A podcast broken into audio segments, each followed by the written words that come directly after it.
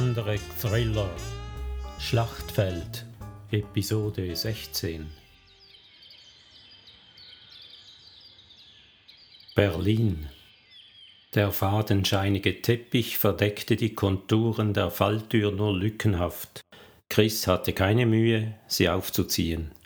Darunter verbarg sich eine fest im Mauerwerk verankerte Leiter, die in einen Tunnel führte. Es roch nicht nach Moder oder Abwasser, sondern nach Hanf, und es gab Luftschächte, wie sie feststellen konnte, ohne einzusteigen. Hase hörte ihre Schilderung am Telefon. Das ist wahrscheinlich der Eingang zu einem ehemaligen Fluchttunnel unter der Zonengrenze, sagte er. Können Sie herausfinden, wohin er führt? Bin schon dran. Sie hörte ihn am Computer arbeiten. Nach kurzer Zeit bekam sie die Antwort, die sie im Grunde nicht hören wollte. Der Tunnel ist nirgends verzeichnet, bedaure. Sie stieg vorsichtig hinunter und leuchtete mit der Taschenlampe in den Tunnel hinein. Er führte zuerst nach Süden, vielleicht sechs Meter weit, dann änderte er abrupt die Richtung nach Osten oder Südosten. Sie kletterte wieder hinauf und meldete die Beobachtung. Hase brauchte keine weiteren Instruktionen, er kannte ihre genaue Position und den Verlauf der ehemaligen Grenze. Es war keine schwierige Aufgabe, den Ausgang des Tunnels am anderen Ende auf dem Stadtplan einzugrenzen. Zu betoniert, sagte er nach einer Weile. Der Tunnel ist wahrscheinlich eine Sackgasse. Die möglichen Ausgänge sind durch Fundamente von Neubauten und eine Tiefgarage blockiert. Die einzige Möglichkeit wäre ein Zugang durch diese Garage, ist aber unwahrscheinlich. Alles klar. Arbeitshypothese Sackgasse. Sie rief Schrot an, um ihn auf den neuesten Stand zu bringen. Der Scheißkerl steckt also in dieser Sackgasse fest, fasste er korrekt zusammen. Die auch eine Hanfplantage zu sein scheint, ergänzte sie. Okay, bin unterwegs, du steigst mir da auf keinen Fall allein ein. Sie steckte das Handy lächelnd ein. Hatte sie Schrots Beschützerinstinkt geweckt? Oder besaß er am Ende doch normale menschliche Gefühle unter seiner rauen Schale? Die Frage war nicht schlüssig zu beantworten, noch nicht. Mit dieser Ungewissheit stieg sie wieder in den Tunnel hinunter. Sie hielt den Atem an und lauschte. Nur ein leises, gleichmäßiges Rauschen störte die Stille drei oder vier Meter unter Tage. Im Strahl der Taschenlampe sah sie, wie gut der Tunnel ausgebaut war kein Vergleich zu den Bildern von anderen Fluchtröhren aus der DDR-Zeit, die sie im Kopf hatte.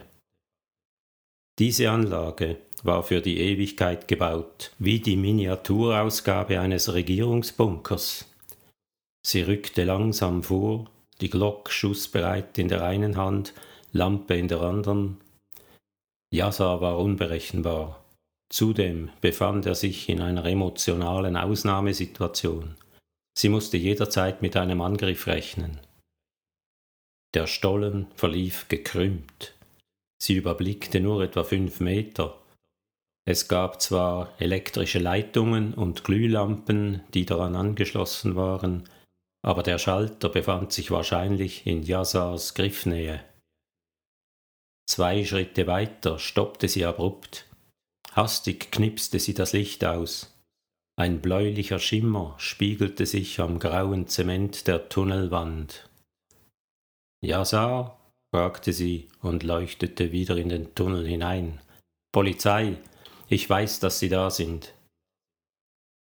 Keine Antwort. Sie rückte einige Schritte weiter vor. Das Licht stammte aus einer Kammer, deren Tür in einer Nische des Tunnels unten einen breiten Spalt offen ließ. Hier war das Rauschen des Ventilators deutlich zu hören. Es hatte wohl ihre Stimme übertönt. Die Tür, nicht viel mehr als ein großes Brett, reagierte sofort auf ihren leichten Stoß. Erschrocken trat sie einen Schritt zurück und knipste die Lampe wieder aus. Das Licht in der Kammer blendete sie. Ein betäubender Geruch schlug ihr entgegen. Der Raum war zwar nicht viel größer als die Zimmer oben im alten Haus, aber bis auf einen schmalen Gang vollgestopft mit prächtig gedeihendem Hanf. Sie bemerkte die Schuhe erst nach einem Schritt in die Kammer. Hände hoch, dass ich sie sehen kann, rief sie. Ja, Sar, es ist vorbei. Ist doch sinnlos, sich hinter dem Cannabis zu verstecken. Er lag an der gegenüberliegenden Wand, aus der Lage der Schuhe zu schließen, die etwas zu weit in den Gang hineinragten. Die Antwort hörte sich gar nicht nach Jasar an. Es war die dünne, heisere Stimme eines alten Mannes. Lass mich in Ruhe. Sie bemerkte ihren Irrtum einen Augenblick zu spät. Die Schrotladung streifte sie im Rücken, und das Gesäß brannte höllisch, als sie sich ins Hanfgebüsch warf. Jasar stand in der Türöffnung, das Gesicht eine teuflische Fratze und brüllte sie an, kreischend, klagend und ohrenbetäubend wie eine Kreissäge, bevor sie stecken bleibt. Die zweite Ladung traf nur noch den Hanf. Jasar, beruhige dich, nimm die Waffe runter, dann können wir reden. Seine Antwort war ein unartikuliertes Geschrei. Er war nicht bei Sinnen. Eine schwierige Situation, denn sie wollte unnötiges Blutvergießen vermeiden. Es war schon zu viel Blut geflossen.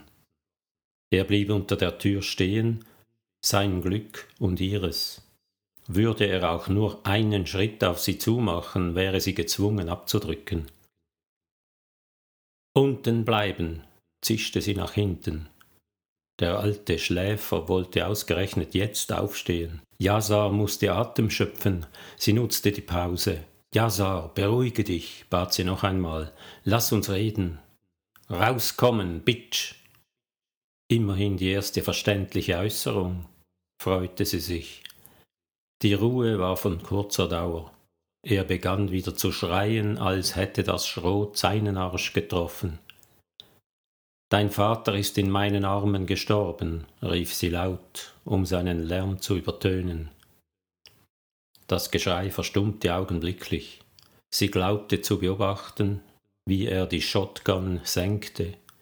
Genau konnte sie es nicht sehen durch das Gestrüpp. Wie war das, Bitch?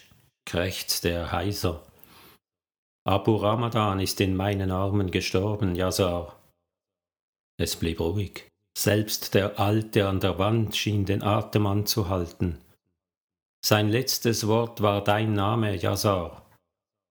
Nur der Ventilator summte weiter. Dann vernahm sie ein Geräusch, als wollte er sich nähern. Sie hob den Kopf, wagte einen Blick.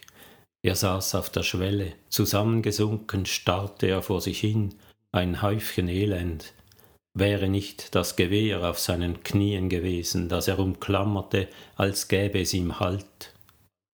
Trotz der latenten Gefahr kroch sie aus der Deckung und fragte Hast du verstanden, was ich gesagt habe? Die Reaktion war nicht vorhersehbar. Er sprang auf und brüllte sie an. Das ist nicht wahr, Scheißbulle! Der dicke Doppellauf der Shotgun zielte genau auf ihren Kopf. Sie rettete sich in letzter Sekunde mit einem Hechtsprung in Deckung, dann peitschte der Schuss durch den Tunnel. Yasar schrie auf, die Shotgun fiel scheppernd auf den Betonboden. Yasar saß gekrümmt in der Türöffnung, Schrots Pistolenlauf im Genick. Sie sprang aus der Deckung und ging augenblicklich in die Knie. Das Schrot im Hintern hatte einen empfindlichen Nerv getroffen. Ihr Partner legte Yazar trotz herzzerreißenden Protests in Handschellen. Schroths Projektil hatte ihn empfindlich an der Schulter gestreift. Sie raffte sich auf und sicherte die Shotgun. Ich hatte ihn fast so weit, sagte sie vorwurfsvoll, und überhaupt war die Flinte nicht mehr geladen. Schroth nahm ihr die Waffe ab, entriegelte sie und zeigte ihr wortlos die Läufe. Zwei Patronen steckten darin. Sie waren noch nicht abgefeuert worden. Heilige Scheiße, keuchte sie. Ein einfaches Danke hätte gereicht, brummte er. Warum bist du verdammt nochmal allein eingestiegen? Sie rieb die schmerzende Stelle an ihrer Hinterbacke, statt zu antworten, und zog eine blutige Hand zurück. Du bist verletzt, rief er erschrocken. Weiter kam er nicht. Der Alte hatte sich erhoben und trat auf sie zu. Schrots Pistole zielte augenblicklich auf seine Brust. Seid ihr endlich fertig? krächzte der Alte. Das hält hier ja kein normaler Mensch aus. Er ließ sich von der Pistole ebenso wenig beeindrucken wie vom jammernden Jasar, ging einfach weiter, schob sie beiseite und wollte an Schrot vorbei. Ihr Partner wandte den Polizeigriff an und drückte ihn an die Wand. Langsam, Freundchen, wer bist du und was hast du hier zu suchen? Der Alte ächzte unter dem harten Griff. Ich bin der Gärtner, keuchte er. Die Antwort löste bei Schrot ein befreiendes Gelächter aus. Auch sie stimmte trotz des Schmerzes ein. Lass ihn laufen, er hat hier gepennt. Es gab Wichtigeres zu tun. Der Alte zog schimpfend ab. Schrot besah sich ihren Hosenboden. Sie war im Begriff zu protestieren, als er trocken bemerkte, ist wohl nur ein Streifschuss. Sie hatte sich so etwas gedacht, trotzdem brannte der Po. Kollegen des SEK schlossen zu ihnen auf und nahmen Yassar in Empfang, der sich immerhin so weit erholt hatte, dass er sie mit den üblichen Schimpfwörtern überschütten konnte. Sie hörten seine Tiraden, bis ihn die Kollegen aus dem Tunnel gezogen hatten. Wir brauchen einen Arzt und die Spurensicherung, rief sie. Stimmt das mit Yassars Altem? Fragte Schrot, nachdem Ruhe eingekehrt war. Das mit dem letzten Wort? Sie verzog das Gesicht zu einem gequälten Lächeln. Es gibt Momente im Leben, da braucht der Mensch eine Geschichte. Es dauerte zwei, drei Sekunden, dann nickte er grinsend. Vielleicht regt ihn deine Geschichte ja zum Nachdenken an, sagte er, sofern seine Birne noch nicht ganz hohl ist. Zeit genug wird er haben im Knast. Falls Yazar überhaupt in den Knast wandert. Dafür werde ich sorgen, brummte Schrot. Die Frage ist nur noch, wie lange. Das hing unter anderem davon ab, was sie in diesem Tunnel finden würden. Sie trieb die Notärztin zur Eile an, die ihren Hintern im Hanfparadies des Gärtners versorgte. Sie haben Glück gehabt, bemerkte die Ärztin trocken. Ohne Schutzweste hätten sie mehr als ein paar Kratzer abgekriegt. Aua! Das Desinfektionsmittel entfachte das Feuer auf ihrer Pobacke erneut. Sie sollten sich jetzt ausruhen, riet die Ärztin, bevor sie wieder aus dem Tunnel eilte. Es gab noch viel zu tun dort draußen. Ausruhen, dachte Chris bitter. Sie konnte sich im Moment keine schmerzfreie Lage vorstellen, um sich auszuruhen. Kommst du? drängte Schot. Ich möchte mir einen Überblick verschaffen, bevor die Spusi alles zertrampelt. Oder umgekehrt, Witzbold. Auch ihre Neugier war stärker als die Geduld. So einen Tunnel hatte man bestimmt nicht für ein paar Hanfpflanzen angelegt. Das Gestrüpp in diesem Zimmer lieferte nicht mehr Gras, als was die paar Häuser darüber für den Eigenbedarf brauchten. Dies war bloß der Hobbyraum des alten Gärtners. Der Tunnel mündete in zwei weitere Kammern, eine klein wie die Hanfplantage, eine erstaunlich groß, langgezogen, gekrümmt wie der Tunnel. Sie fanden endlich den Hauptschalter für das Licht. Meine Fresse, hauchte Schrot ergriffen beim Anblick. Regale bis unter die Decke bedeckten die Wand der langen Kammer, jedes voller Schachteln, von denen einige offen ihren Inhalt zur Schau stellten, als wollten sie zum Zugreifen animieren. Plastiksäcke, prall gefüllt mit farbigen Pillen oder Mehl, das garantiert kein Mehl war, soweit das Auge reichte. Sie blieb für kurze Zeit sprachlos, während ihr Hirn zu rechnen begann. Dieses Drogenlager war millionenwert. Kein Scheiß, sagte sie schließlich, als hätte sie den Gedanken ausgesprochen. Die Gifttruppe wird Jahre brauchen, um das aufzuklären, sagte Schrot, sichtlich erschüttert. Vor allem jetzt, da wahrscheinlich nur noch ein einziger Zeuge übrig ist, fügte sie düster an. Sie überließen das Lager den anrückenden Kriminaltechnikern und widmeten sich der kleinen Kammer, einer Art Büro. Ein Computer fehlte. Auf dem Schreibtisch stand lediglich ein Monitor. Sie schaltete ihn ein. Das Bild zeigte nur verschwommenes Grau. Mein Taschentuch, erklärte sie. Ich habe das Loch der Kamera am Einstieg verstopft. Er nickte stumm und sah sich um. Sie durchsuchte die Schubladen des Schreibtisches. Alle waren leer bis auf ein paar Schlüssel. Einer passte zum Metallschrank an der Wand. Sie brauchten nicht lange zu suchen. Schrot legte einen Ordner auf den Tisch und zeigte dabei ein Gesicht wie Lukas beim Trinken. Die ganze verdammte Buchhaltung, bemerkte er dazu. Sie überflog ein paar Seiten. Der Clan hatte alle Ein- und Ausgänge akribisch protokolliert, als wollten die Brüder der Drogenfahndung die Arbeit erleichtern. Es gibt ein kleines Problem dabei, sagte sie. Lieferanten und Kunden sind bloß Nummern. Nummernkonten wie auf einer Schweizer Bank, grinste Schrot. Sie suchte noch einmal gründlich in allen Schubladen, bis er genervt fragte, was soll das werden? Irgendwo muss der Schlüssel stecken. Schrot deutete auf die Auslage auf dem Tisch.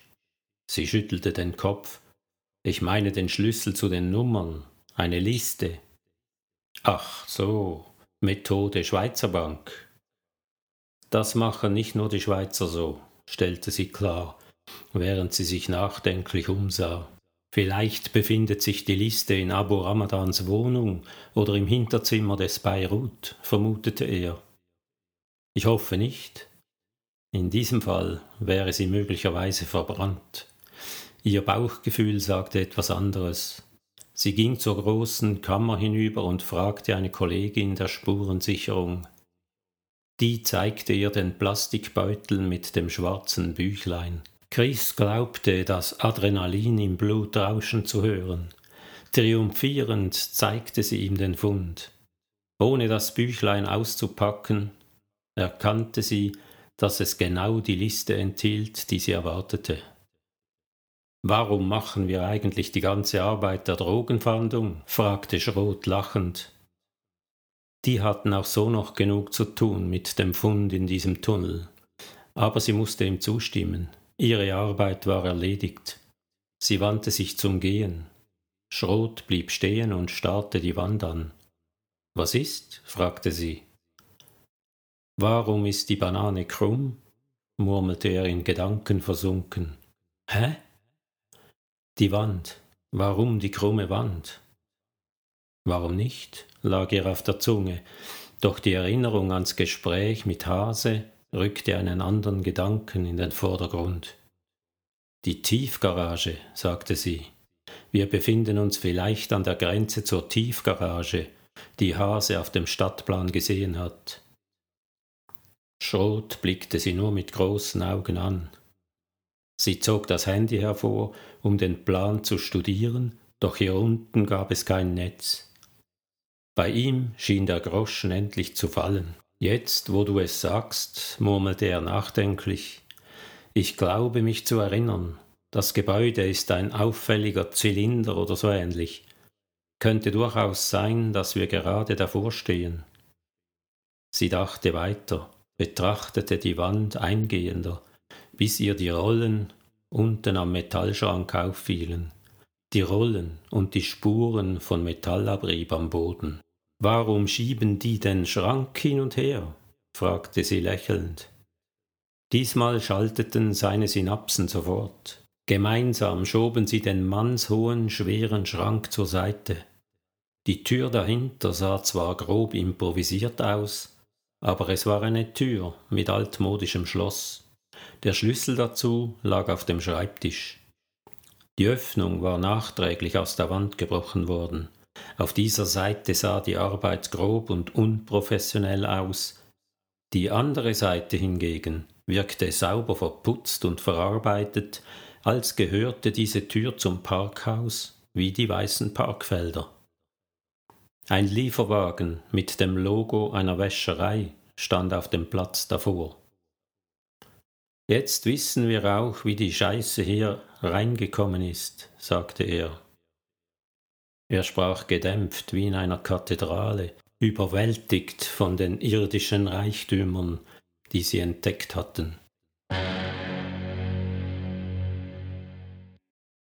Rügen. Chris blickte der Asche nach, die aus der Urne in die See rieselte. Erinnerungen an die intime Bestattung ihres Vaters im Heiligen See bei Potsdam wurden lebendig. Sie hatte die illegale Beisetzung damals gegen alle Widerstände durchgesetzt, weil es dem Willen des Verstorbenen entsprach. Bei Winz wusste man es nicht.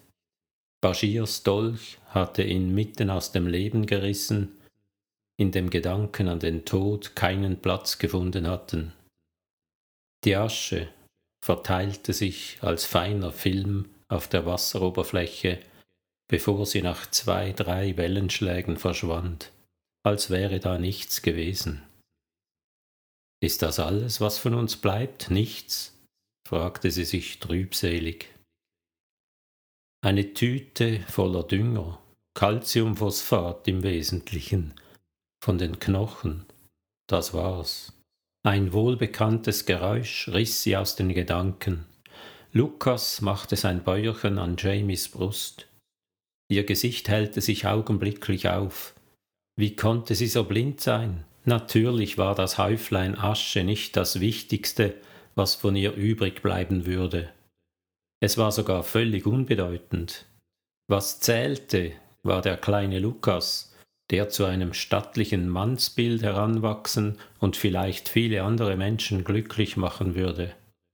Das und ein paar mehr oder weniger gute Erinnerungen an sie würde sie hinterlassen. Reicht doch, dachte sie zufrieden und setzte sich lächelnd neben die beiden. Bald döste Lukas im Buggy, als wäre nicht er es gewesen, der die Zeremonie die ganze Zeit mit seinem Protestgeschrei mit Leben erfüllt hatte. Er gehörte definitiv nicht zu den Lieblingen des Bestatters. Die Familie Fuchs und vor allem Frau Brandt hingegen hatte das Geschrei nicht gestört. Wie sie und Jamie waren alle außer dem Bestatter froh um die verkürzte Zeremonie, denn niemand wollte sich eine Blöße geben und in Tränen ausbrechen. Die Welt war nicht gerecht. Vinzens Schicksal war nicht gerecht. Das wussten alle, und damit wollten sie es bewenden lassen. Frau Brandt betrachtete das Idyll und versuchte zu lächeln. Vinzes Tod hatte sie wohl am meisten erschüttert. Sie war seine Ersatzmutter gewesen, auch wenn es beide nicht wahrhaben wollten. Warum hier bei den Kreidefelsen? fragte Chris, um sie auf andere Gedanken zu bringen. Frau Brandt blickte ans Ufer. Die weißen Klippen weckten Erinnerungen. Ihre Gesichtszüge wurden sanft, als sie antwortete. Hier hat alles begonnen, sagte sie. Die Obsession mit dem Adrenalinkick, meine ich. Er ist von der Klippe gesprungen? fragte Jamie verblüfft. 60 Meter kopfüber ins Meer? Frau Brandt nickte zur Überraschung aller. Nicht so, wie ihr denkt, schränkte sie dann aber doch ein. Mit Flügeln. Mit einem Gleitschirm? fragte Franz, dem die Mutprobe seines Freundes offenbar entgangen war. Nein, so ein Anzug mit Flügeln war das. Ein Wingsuit, sagte Chris. Das war aber ganz schön tollkühn aus dieser niedrigen Höhe. Frau Brandt nickte versonnen. Er war ein tollkühner Extremsportler. Aber er hat es bis zu seinem Segelboot geschafft, nur wenige Meter über der Wasseroberfläche. Tollkühn, Franz lachte. Er war ein wahnsinniger Adrenalin-Junkie. Ein Wunder, dass er nicht früher. Er brach abrupt ab und entschuldigte sich betreten. Seine Tochter Lara schüttelte tadelnd den Kopf. Ja, tut mir leid, ist mir so rausgerutscht. Er war aber wirklich verrückt. Als nächstes wollte er Skysurfen ausprobieren. Was ist denn das? fragte Anna. Lara klärte sie auf, worauf ihre Mutter noch verblüfft rausrief Aus dem Flugzeug, der spinnt. Eben, lachte Franz. Ich sollte den Piloten geben, habe natürlich abgelehnt. Hoffentlich auch, murmelte Anna. Es gab noch viele Geschichten zu erzählen.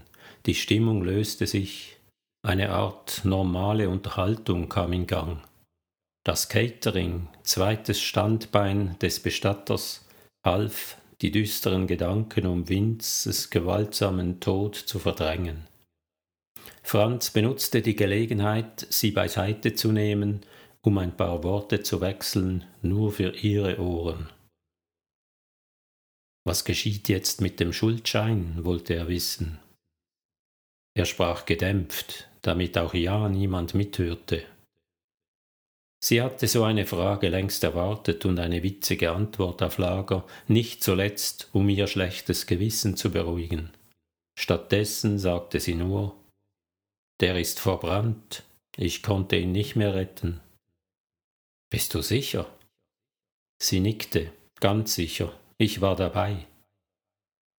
Er kämpfte mit sich, wollte ihr glauben, traute ihr aber doch nicht ganz. Franz, sie sah ihm tief in die Augen, der Schuldschein existiert nicht mehr, und kein Gläubiger wird ihn je einklagen. Die Sache ist vom Tisch. Aber seine Stimme versagte, ihm fehlten die Worte. Erledigt, hakte sie eindringlich nach. Du brauchst dir keine Sorgen mehr zu machen. Sie rückte etwas näher, um noch leiser anzufügen, falls keine anderen Spuren von diesem unseligen Deal mehr vorhanden sind. Er verstand, worauf sie anspielte, fand trotzdem keine Worte. Sie konnte nachvollziehen, wie er sich gerade fühlen musste, befreit vom Korsett mit den stählernen Spitzen, die ins Fleisch stachen, wie in der eisernen Jungfrau. Ihr ging es ähnlich. Er schreckte unvermittelt aus seinen Gedanken auf. Sind denn alle tot? Fragte er mit großen Augen. Alle, die davon gewusst haben. Er schüttelte den Kopf. Ramadans Anwalt, was ist mit dem? Die Kanzlei Schulz und Möller vertritt den Clan nicht mehr. Außerdem gilt das Anwaltsgeheimnis. Er blieb skeptisch. Wird die Polizei etwas bei Vince finden? Die Kollegen werden gar nichts finden, weil sie nicht suchen dürfen. Er war Anwalt und kein Verdächtiger, beruhigte sie. Überdies wird er nicht so dumm gewesen sein, Beweise herumliegen zu lassen. Es gab noch jemanden, der ihnen gefährlich werden konnte. Irgendwann würde Yazar wieder auf freiem Fuß sein. Er besaß zwar keine Beweise, um ein Gericht zu überzeugen, und vom Schuldschein wusste er bestimmt nichts. Gefährlich blieb er trotzdem. Sie würde das nicht vergessen. Vielleicht war das der Grund, weshalb Anna sie später ansprach. Du wirkst nachdenklich und etwas abwesend. Chris zuckte die Achseln. Die Ereignisse der letzten Wochen machen wohl auch mir zu schaffen. Lara stand verloren an der Reling, Sie hatte noch keinen Bissen zu sich genommen und wirkte ebenso abwesend wie sie. Hast du Vince gut gekannt? fragte sie, um sie abzulenken. Lara schüttelte den Kopf. Nach einer kurzen Pause sagte sie Ich denke die ganze Zeit an Sophia und Anastasia. Es macht mich krank, dass ich den beiden nicht helfen kann. Ich mache mir dauernd Vorwürfe. Wäre ich nicht so feige gewesen, hätten wir Anastasia vielleicht retten können. Chris nahm ihre Hand. Du musst dir nichts vorwerfen. Es ist nicht deine Schuld, dass Anastasia verschwunden ist. Man wird sie früher oder später finden, und für Sophia ist gesorgt. Finden, platzte Lara bitter heraus. Was wird man finden? Ihre Leiche? Sucht die Polizei überhaupt nach ihr? Chris konnte ihre Verbitterung nachvollziehen. Sie fühlte sich selbst hilflos in dieser Angelegenheit, denn es gab schlicht keine ehrliche und befriedigende Antwort auf Laras Fragen. Die junge Frau würde das Trauma dennoch irgendwann überwinden, darüber hinwegkommen. Du bist die Erste, die es erfährt, sobald wir Anastasia finden, versprach sie und überließ sie ihren Gedanken. Probleme? fragte Jamie besorgt, als sie sich wieder zu ihm setzte. Sie schüttelte den Kopf. Alles gut.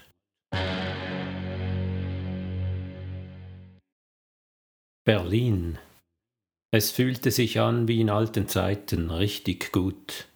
Chris und Hase saßen bei der Kaffeemaschine und sahen zu, wie die dampfende, sämig braune Brühe in einem feinen Strahl in die Tasse floss.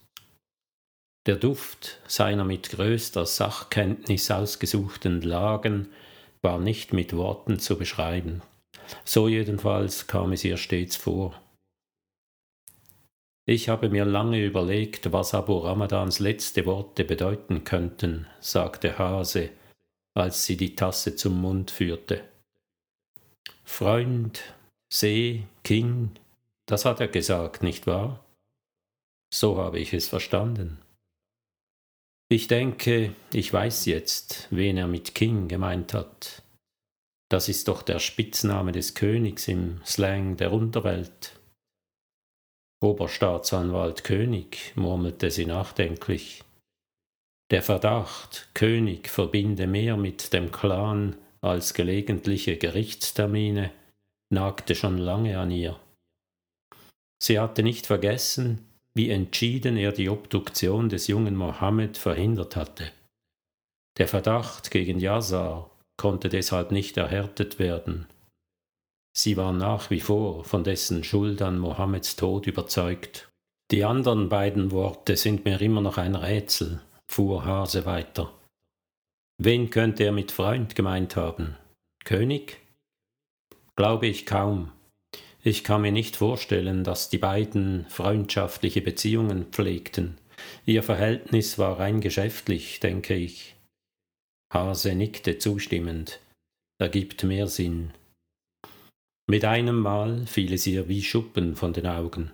Es gab noch ein weiteres letztes Wort, das der Sterbende gestammelt hatte. Schrot, sagte sie erregt. Die letzten Worte lauteten Schrot, Freund See King. Hase erkannte den Zusammenhang ebenso schnell wie sie. Es geht um Schrots Freund, murmelte er. Aber was hat König mit Schrots Freund zu tun, und wer ist dieser Freund? Sprechen Sie von meinem verehrten Kollegen, dem Oberstaatsanwalt? fragte Winter unter der Tür. Chris erklärte ihr das Rätsel wohl oder übel. Noch während sie sprach, hellte sich Hases Miene auf, ein sicheres Zeichen, dass ihm etwas Wichtiges eingefallen war. Schrots Freund, begann er sofort, nachdem sie geendet hatte. Damit ist wahrscheinlich sein Ex-Partner Hartmann gemeint. Dieter Hartmann hieß er. Die beiden haben lange Jahre zusammengearbeitet, sie waren wohl Freunde. Winter nickte nachdenklich. Ich erinnere mich, der Fall Hartmann. Der war also Hauptkommissar Schröders Partner. Sein Ex-Partner, der bis heute verschollen ist, antwortete Chris. Oh ja, sagte die Staatsanwältin, ich erinnere mich genau. Es gab eine Untersuchung, die sehr bald zu den Akten gelegt wurde, nachdem Oberstaatsanwalt König den Fall übernommen hatte damals noch ohne Ober. Richtig, warf Hase ein. Statt den Fall aufzuklären, sind üble Gerüchte gestreut worden. Hartmann wäre auf der Gehaltsliste des Clans gestanden und untergetaucht, als es zu heiß wurde. Gerüchte, nichts als Gerüchte, murmelte Winter in Gedanken versunken. Bedeuten die letzten Worte also, König sei tiefer in den Fall Hartmann verstrickt? Wollte Abu Ramadan das andeuten? fragte Chris. Wieder nickte Winter. Sie setzte zu einer Antwort an, wandte sich aber überraschend ab und verließ das Büro mit der deutlich hörbaren Bemerkung Jetzt reicht's. Was hat sie jetzt wieder gestochen? fragte Chris kopfschüttelnd und streckte Hase die leere Tasse hin. Während er sich mit dem Sieb beschäftigte, wagte er einen Erklärungsversuch. Unsere Staatsanwältin war die härteste Konkurrentin Königs um den Posten des Oberstaatsanwalts. Wie ich den Recherchen über König entnehme, hat er sie damals ziemlich unfair aus dem Rennen gedrängt. Chris war ganz Ohr. Hase gab ihr den Koffeinkick und sagte seufzend Vielleicht ist es nur Tratsch, was ich im Archiv der BZ gelesen habe. König soll ihr vorgeworfen haben, psychisch labil zu sein und entsprechende Psychopharmaka allzu großzügig zu konsumieren.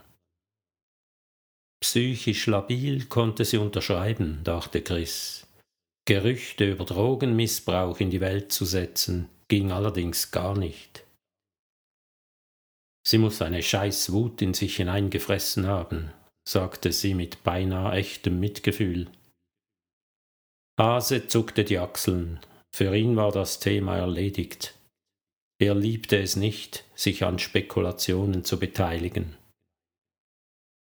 Irgendeine Vorstellung, was der See in den letzten Worten bedeuten könnte? fragte er. Statt zu antworten, verlangte sie die Akte des alten Falles Hartmann. Vielleicht steht da etwas Brauchbares drin, murmelte sie ohne weitere Erklärungen. Der Tag, an dem sie eigentlich im Büro ausspannen wollte, verlief ganz anders. Kaum hatte sie die Akte gelesen, setzte Hektik ein, ungeahnte Hektik. Die Staatsanwältin blieb lange Zeit unerreichbar, gerade jetzt, da sie Winter dringend brauchte. Als sie sie endlich am Draht hatte, ging es allerdings ungewohnt schnell. Sie rief Schrot an nachdem sie erste positive Rückmeldungen erhalten hatte. Auch er wollte den Tag offensichtlich ruhig angehen, war bereits im Begriff, das Büro zu verlassen, als sie ihn überraschte. Kann das nicht bis morgen warten? fragte er verärgert. Nein, bewege deinen Arsch hierher, es ist wichtig. Eine halbe Stunde später setzte er sich missmutig in ihr Auto. Sie fuhr schweigend ab. Was wird das? Ein Kindergeburtstag? fragte er. So etwas ähnliches, hoffe ich. Sie schaltete die Abendnachrichten ein, um nicht weiter diskutieren zu müssen. Seit dem Massaker im Vox Club gab es nur ein Thema in den Medien. Die Sprecherin verkündete immerhin ein paar Neuigkeiten zu den Opfern und Tätern. Das entspricht zwei Dritteln der Männer des Ramadan-Clans, kommentierte Schroth die werden uns eine Weile keine Schwierigkeiten mehr machen. Die Bemerkung war zynisch, aber trotzdem gerechtfertigt, fand sie. Allerdings gab es auch fast zwanzig Frauen und Kinder unter den Todesopfern und noch einmal so viele Verletzte. Splittergranaten in eine dicht gedrängte Menschenmenge, es braucht nicht viel Fantasie, sich vorzustellen, was so etwas anrichtet. Die Täter waren alle gefasst oder tot. Vierzehn Männer des Albaner-Clans hatten das Schlachtfeld beim Bordell in einen Blutrausch gerächt. Alle vollgepumpt mit Speed und Crack, sagte Schrot düster, mit dem Dreck, den sie selbst sonst an Jugendliche verticken. Deshalb also die abscheuliche, unmenschliche Grausamkeit der Tat. Ein zweites blutiges Schlachtfeld binnen weniger Wochen mitten in Berlin. Wann hört das endlich auf? Was kommt als nächstes? fragte ein Kommentator im Radio. Sag du es mir, brummte sie und schaltete ab. Sie waren angekommen. Fahrzeuge der Spurensicherung standen am Straßenrand. Das Ufer des Mückelsees im Südosten der Hauptstadt war an dieser Stelle weiträumig abgesperrt. Schrot kniff die Augen zu. Seine Züge verhärteten sich. Was geht dir vor? fragte er gepresst. Erinnerungen kochten hoch. Sie ging wortlos auf die Kriminaltechnikerin zu, mit der sie telefoniert hatte. Die gab ihr den Plastikbeutel mit dem Fundstück. Schrot griff zögernd danach. Seine Hand zitterte. Er ahnte, was er in der Hand hielt, bevor er hinschaute. Der Dienstausweis seines Ex-Partners Dieter Hartmann war erstaunlich gut erhalten nach all den Jahren im Wasser. Während die Polizeitaucher weiter suchten, betrachtete Schroth den Ausweis seines ehemaligen Freundes mit glasigen Augen. Lange stand er so da und wusste nicht, was er sagen sollte. Dann räusperte er sich und fragte mit rauer Stimme Dieter, ist er.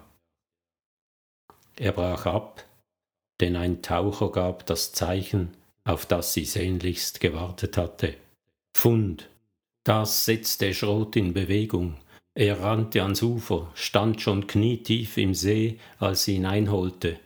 Sie hielt ihn auf und sprach beruhigend auf ihn ein. Lass die Kollegen ihre Arbeit machen. Noch wissen wir nicht, was sie da gefunden haben. Aber der Ausweis, rief er aus, er muss hier liegen. Sie organisierte einen Becher starken, süßen Kaffees für ihn, vielleicht das Dümmste, was ihr einfallen konnte in dieser Situation, in der ein starkes Beruhigungsmittel angezeigt gewesen wäre. Seltsamerweise beruhigte ihn aber der viele Zucker. Er konnte wieder klarer denken, fragte, wie sie auf diese Fundstelle gestoßen sei. Es war ein Schuss ins Blaue, gab sie zu, aber als ich vom Fund des Ausweises gehört habe, wusste ich, dass ich richtig liege. Sie berichtete ihm von Abu Ramadans wahren letzten Worten und den Hinweisen in der Akte Hartmann. Im Nachhinein scheint mir, als wollte Ramadan vor dem Tod sein Gewissen erleichtern.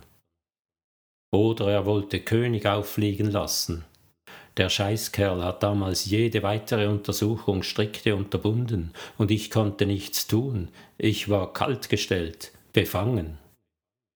Zwei Taucher schleppten den Fund an Land. Ich weiß nicht, ob ich das sehen will, murmelte er. Musst du nicht. Sie ging zum Rechtsmediziner, der anfing, die zerrissene Plastikplane ganz aufzuschneiden, in die der Leichnam gehüllt war. Mehr als ein Skelett und Fetzen der Kleidung kam nicht zum Vorschein. Auf Anhieb sah sie nichts Auffälliges, was auf einen gewaltsamen Tod hindeutete. Trotzdem gab es keinen Zweifel, dieser Mann war ermordet worden. Er hatte sich kaum selbst in die Plane gehüllt und mit Betonplatten beschwert im Mückelsee versenkt. Ist er's? rief Schrot.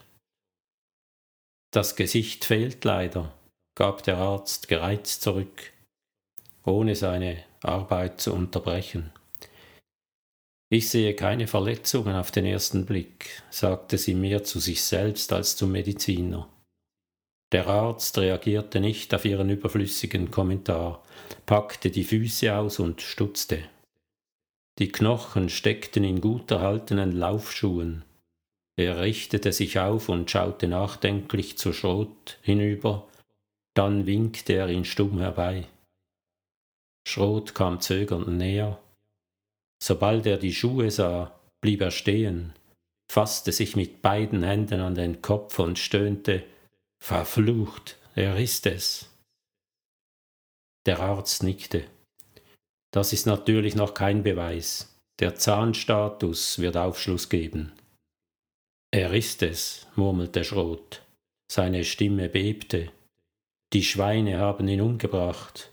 Ich habe es immer geahnt. Wie ist er? Der Arzt schüttelte den Kopf. Das sage ich dir, wenn ich ihn auf dem Tisch habe. Schrot wandte sich wortlos ab, schlenderte mit hängendem Kopf zum Auto zurück und ließ sich auf den Sitz fallen. Sie folgte langsam, Dann setzte sie sich zu ihm.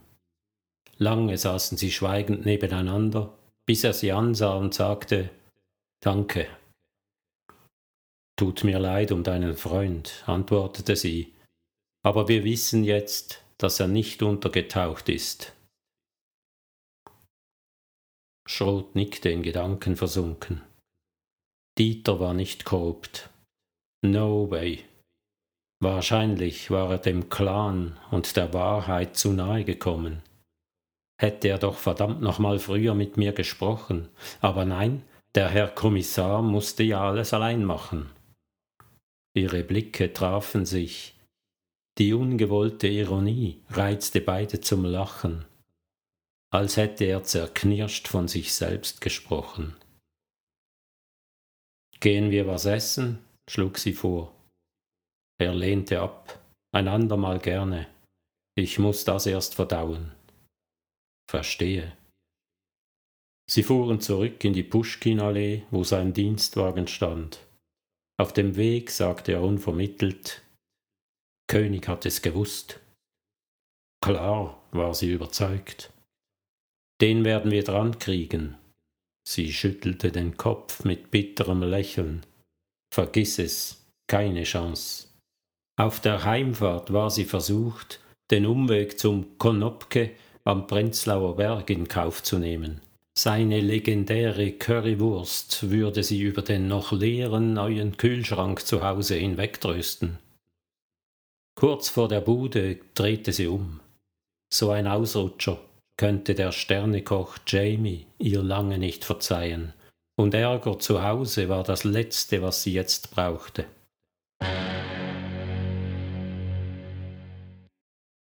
Franz gingen allmählich die Argumente aus. Seine Frau gefiel sich in der Rolle der Pessimistin und machte keine Anstalten davon abzulassen. Zudem lag die Doppelseite der Boulevardzeitung mit den Fotos der Katastrophe beim Boxclub vor ihr auf dem Tisch. Er hätte ihr das Revolverblatt am liebsten weggerissen. Es war wie in einer dystopischen TV-Serie. Das Blatt und übrigens auch das öffentlich-rechtliche Fernsehen mit Sondersendungen und Talkshows berichteten zum gefühlt zwanzigsten Mal über die scheinbar total unerwartete Eskalation der Clankriminalität. Als hätte man es nicht seit Jahren kommen sehen. Willst du es nicht einmal mit einer vernünftigen Zeitung versuchen? die nüchtern und reflektiert berichtet. Damit goss er Öl ins Feuer, wie er sogleich begriff. Etwa mit deiner FAZ fauchte sie ihn böse an. Die berichtet ja nicht einmal mehr darüber. Eben, entschlüpfte ihm ungewollt. Als ob das Problem vom Tisch wäre, wenn man es einfach totschweigt. Es war zwecklos, weiter zu argumentieren. Er versuchte es auf einer anderen Ebene. Sieh's mal so, wir sind aus dem Schneider. Wir haben unsere Zulassung und dein Bruder Jakob wird in Kürze die erste Plantage mit Supermais in Deutschland anpflanzen. Auch er ist aus dem Schneider. Es geht aufwärts. Wir haben die Zukunft vor uns, die wir uns immer erträumt hatten. Das sind doch alles gute Nachrichten.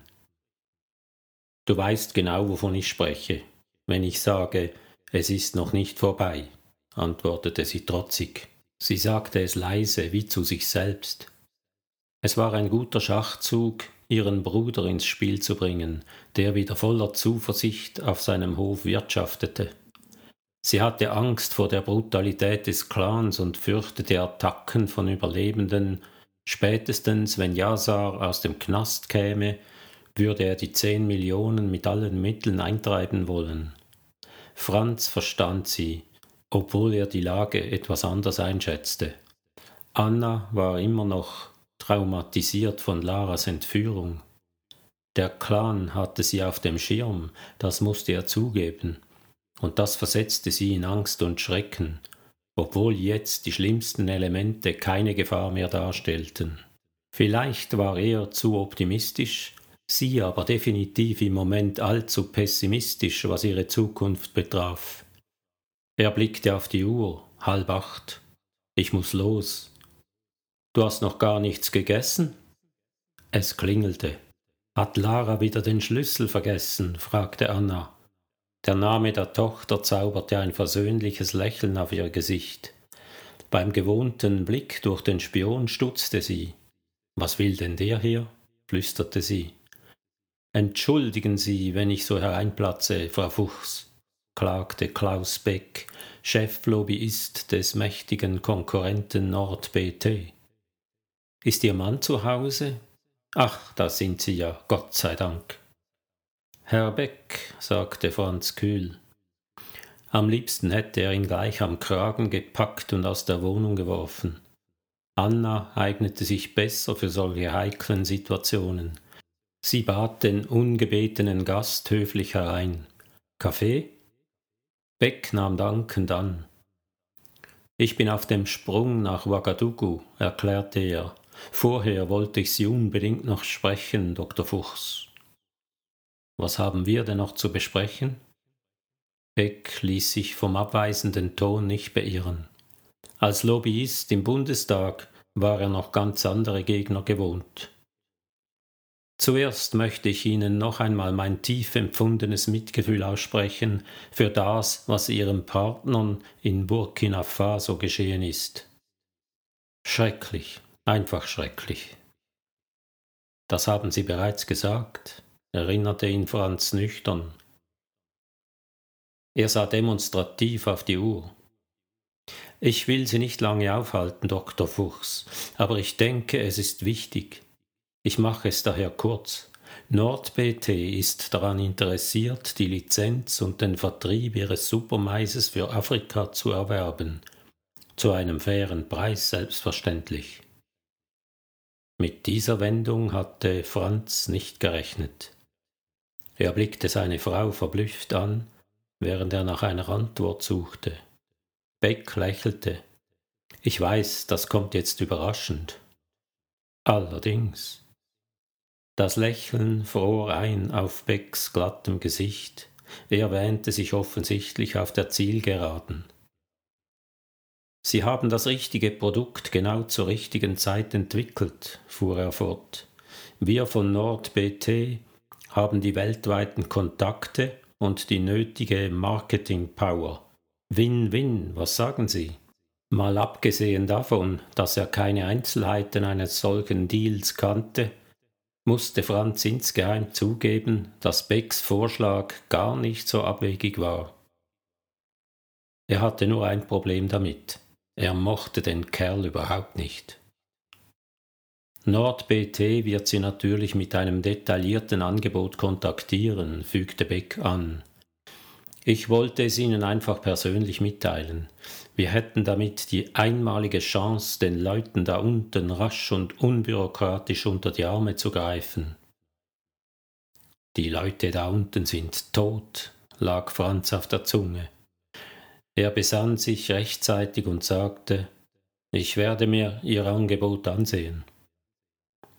Beck schüttelte ihm erfreut die Hand und wollte gehen, als die Tür aufsprang.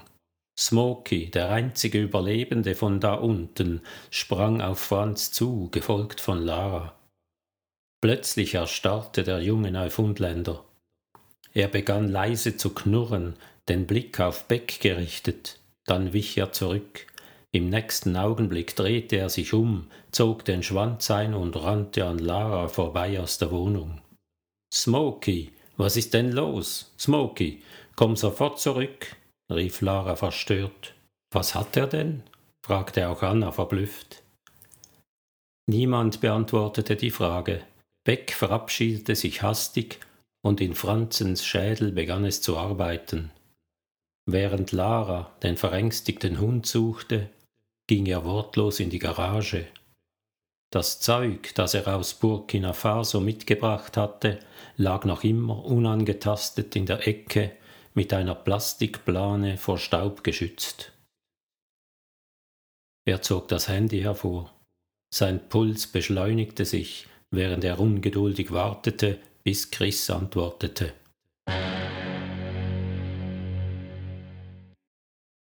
Chris stand schon in der Einfahrt zur Tiefgarage des BKA, als Franz anrief. Sie fuhr auf ihren Parkplatz, während sie seine Aufregung zu verstehen versuchte. Ist er noch bei euch? fragte sie schließlich. Franz verneinte. Was soll ich jetzt unternehmen? Ich sehe mir die Sache an, entschied sie. Fasse nichts an, warte, bis ich da bin.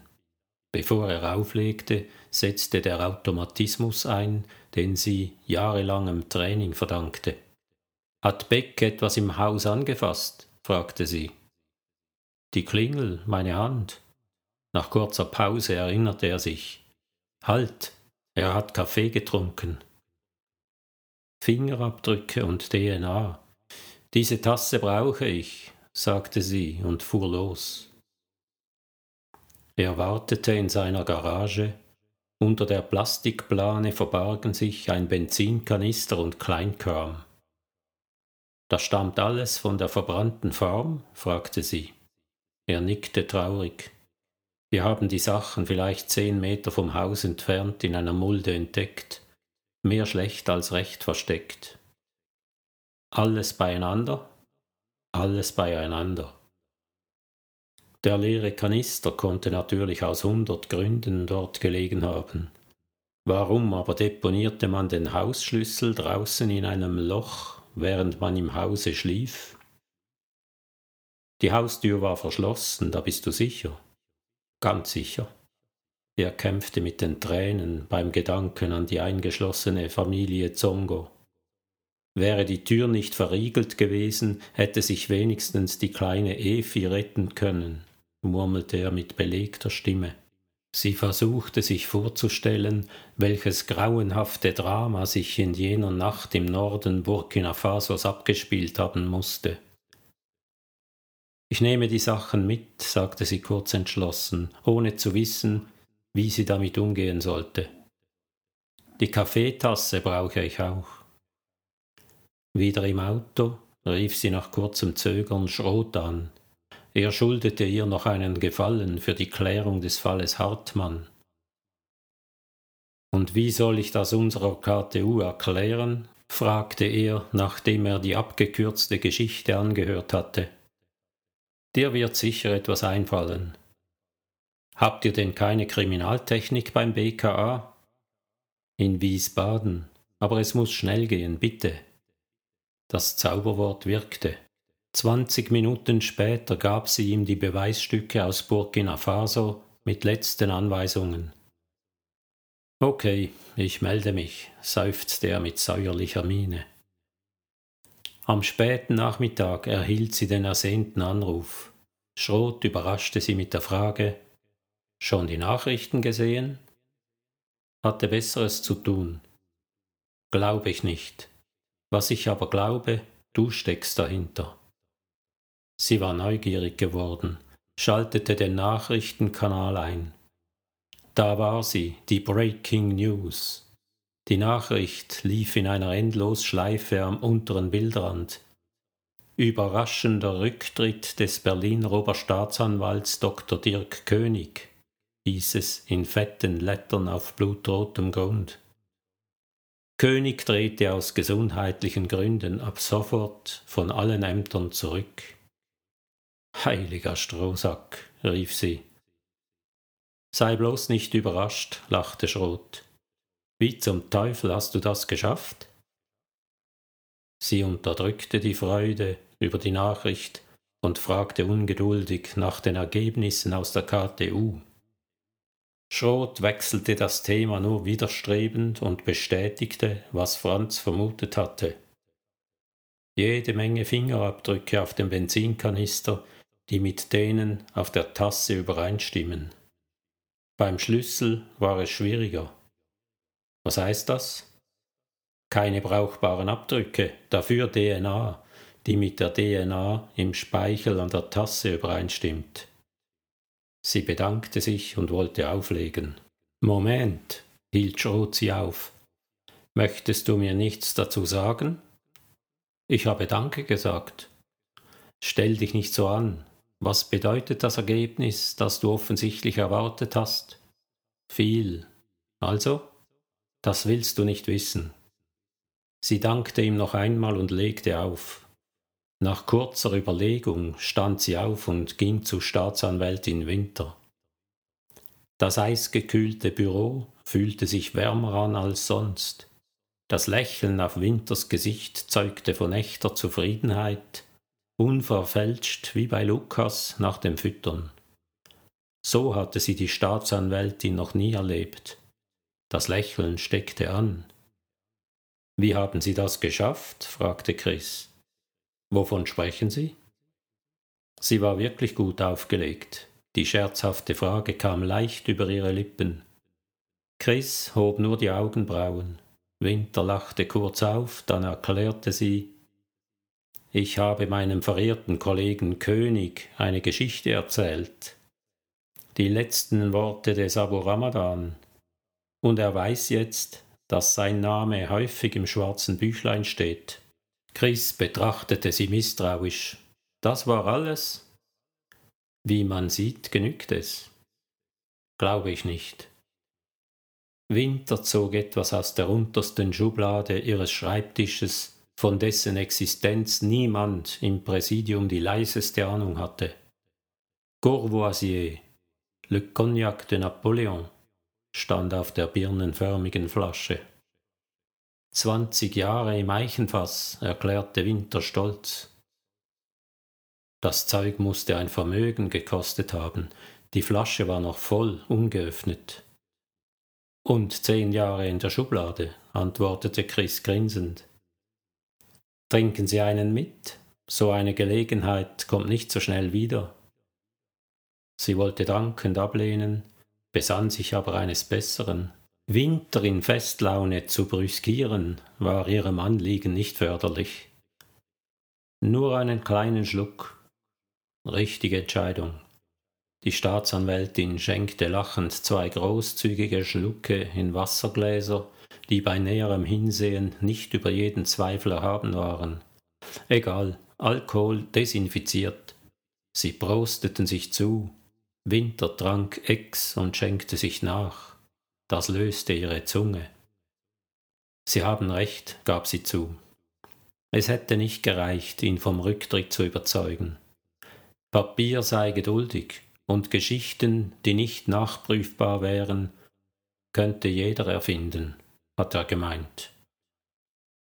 Sie genehmigte sich noch einen Schluck, bevor sie weitersprach. Sehen Sie mich nicht so vorwurfsvoll an. Ja, ich musste ein wenig improvisieren. Machen Sie es nicht so spannend. Wieder lachte Winter befreit auf. Das bleibt aber unter uns. Ehrenwort, schießen Sie los. Ich habe ihm von den Beweisen erzählt. Welche Beweise? Die Beweise, die wir beim Clan gefunden haben. Beweise, die belegen, dass König damals von Hartmanns Ermordung gewusst und die Ermittlungen unterbunden hatte. Chris glaubte, sich verhört zu haben. Es gibt keine solchen Beweise. Winters Lächeln mutierte zu einem bösen Grinsen.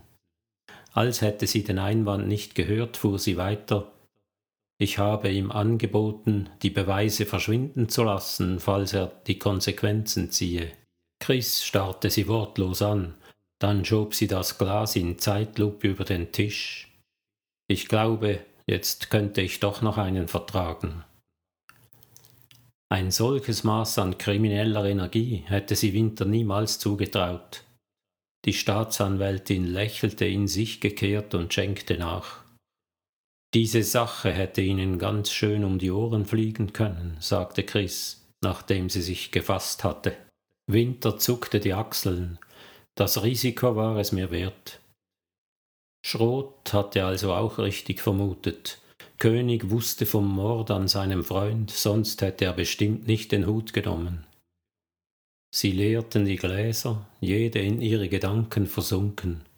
Schließlich fragte Winter, weshalb wollten Sie mich sprechen? Nun, die Sache ist etwas heikel, begann Chris zögernd, aber angesichts Ihres Kunststücks erscheint sie mir geradezu trivial. Es geht um ein Verbrechen, das sich vor einiger Zeit in Burkina Faso abgespielt hat, auf der Musterfarm unseres Freundes Franz Fuchs von der Firma Foxcrop. Winter, durch den Cognac milde gestimmt, hörte aufmerksam zu. Als Chris die Beweise für Becks Mittäterschaft an der Brandstiftung erwähnte, verdüsterte sich die Miene der Staatsanwältin. Sie sagte nichts, bis Chris die Geschichte fertig erzählt hatte, doch dann setzte der Automatismus eines Anwalts ein. Sie wissen schon, dass Ihr Auftrag an die KTU illegal war, sagte sie mit alter Strenge. Na ja, es geht immerhin um ein scheußliches Kapitalverbrechen und es läuft nicht über unser Budget. Sehr witzig. Überdies gibt es kein ordentliches Verfahren zu dieser vermuteten Straftat. Vier Menschen sind tot, bei lebendigem Leibe verbrannt. Winter winkte beruhigend ab. Chris entschuldigte sich für die Lautstärke und sagte, ich brauche Ihren Rat als Anwältin. Sehen Sie irgendeine Möglichkeit, diesen Klaus Beck zur Rechenschaft zu ziehen? Winter überlegte lange, schüttelte dann den Kopf. Tut mir leid, ich sehe nicht, wie wir bei einem Gericht in unserem Land damit durchkommen würden. Die Beweise sind unter zweifelhaften Umständen beschafft worden und das Verbrechen hat in Burkina Faso stattgefunden, wo offenbar keine Ermittlungen laufen. Jeder Anwalt der Gegenseite würde uns in der Luft zerreißen. Chris hatte eine solche Antwort befürchtet, aber noch während Winter sprach, sah sie einen möglichen Ausweg. Auch dafür brauchte sie Winters Unterstützung. Es sah nicht danach aus, dass sie die erhalten würde. Mitten im Gespräch klingelte das Telefon. Winter fiel beinahe vom Stuhl. Osterhagen, hauchte sie kreidebleich. Was mache ich jetzt? Abheben. Er kann den Alkohol durchs Telefon nicht riechen. Winter war einem Nervenzusammenbruch nahe. Ein Anruf des Generalbundesanwalts bedeutete in ihrer Welt nichts weniger, als dass Gott sie sprechen wollte. Mit einer fahrigen Bewegung schob sie die Gläser und den Cognac so weit weg vom Telefon, wie es ging. Ihre zitternde Hand schwebte über dem Hörer.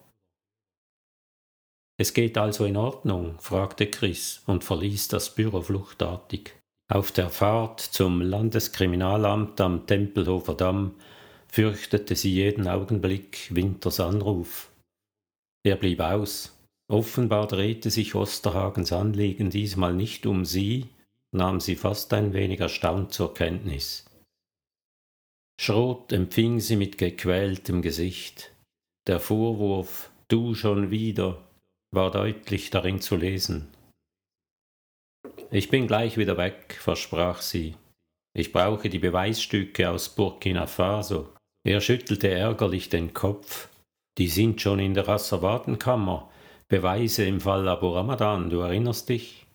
Sicher, grinste sie. Und genau diese Beweise braucht jetzt das BKA. Du bekommst eine Quittung. Wenn es dich beruhigt, kannst du gerne unsere Staatsanwältin anrufen. Er gab auf. Mit ihrer Unterschrift würde der Schwindel einzig und allein ihr um die Ohren fliegen, falls er auffliegen wollte. Das machte ihn gefügig. Am frühen Nachmittag war das Paket mit den Beweisstücken, dem Befund der KTU und ihrem Bericht bereit zum Versand. Den Rest wollte sie von zu Hause aus erledigen. Sie ließ sich Zeit. Zeit für Lukas und Jamie, der seine Rückkehr ins mikrobiologische Labor des Max Planck Instituts noch etwas hinauszögerte. Ihr gemeines Lächeln auf den Stockzähnen entging ihm indessen nicht. Du führst etwas im Schilde, bemerkte er. Er stellte keine Fragen, aber sie las in seinen Augen, was er gerade dachte. Keine Sorge, Schatz, es ist bald vorbei. Er sah sie so betroffen an wie damals, als sie beschloss, ihn zu heiraten. Genau wegen dieses Gesichts liebte sie ihn noch wie am ersten Tag, und wegen Lukas natürlich. Sie zog ihn an die Brust, küsste ihn und murmelte Ich wollte dich nicht erschrecken, ich meine es ernst. Diese furchtbare Geschichte ist bald ausgestanden. Nur noch eine Sache, dann können wir alle wieder besser schlafen.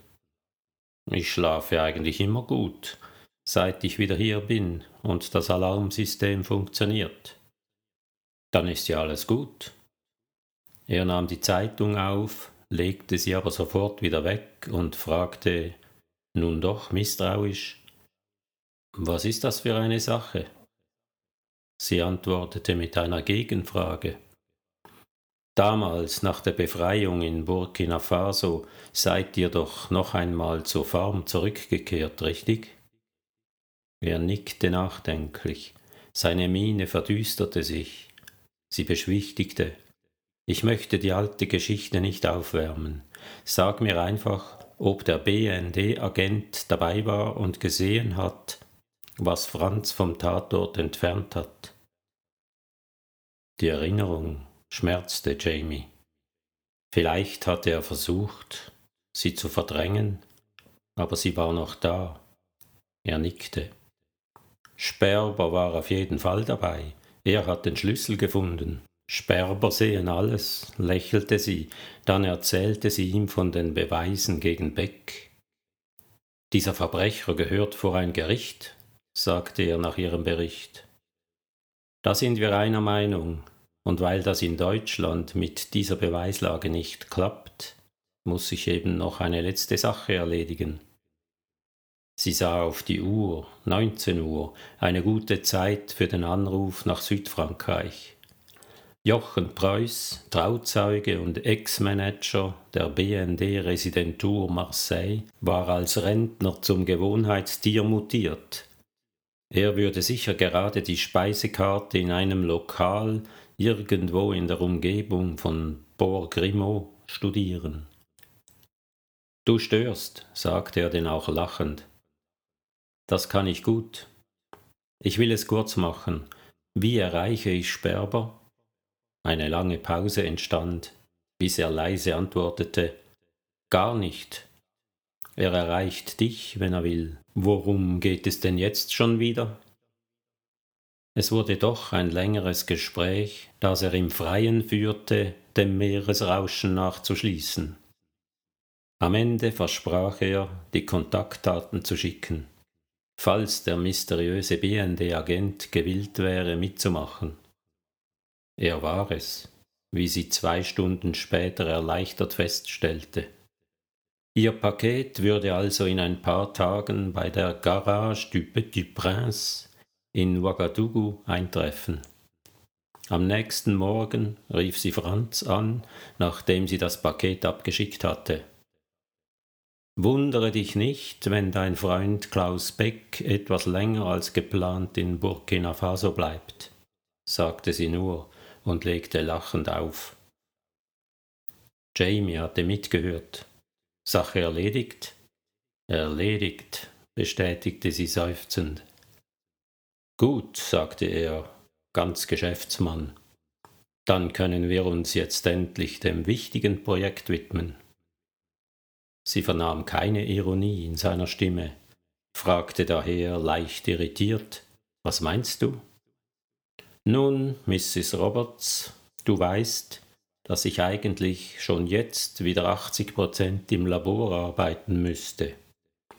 Falls du weiter 150 Prozent beim BKA arbeitest, bleibt für Lukas Moment. Er holte den Taschenrechner aufs Display des Smartphones dann bleibt für Lukas genau minus 30 Prozent unserer Zeit übrig. Was schließen wir daraus? Die Rechnung stimmte, aber eine Lösung des Problems war noch nicht in Sicht. Beide sahen sich an, als wäre ihnen das erst jetzt aufgefallen, als hätten sie nicht schon hundert Varianten diskutiert und wieder verworfen. Sie waren zurzeit schlicht unfähig, dieses Problem zu lösen, Deshalb versuchte sie gar nicht, eine vernünftige Antwort zu geben. Stattdessen lenkte sie ab. Lass uns erst einmal den Pavillon wieder aufbauen.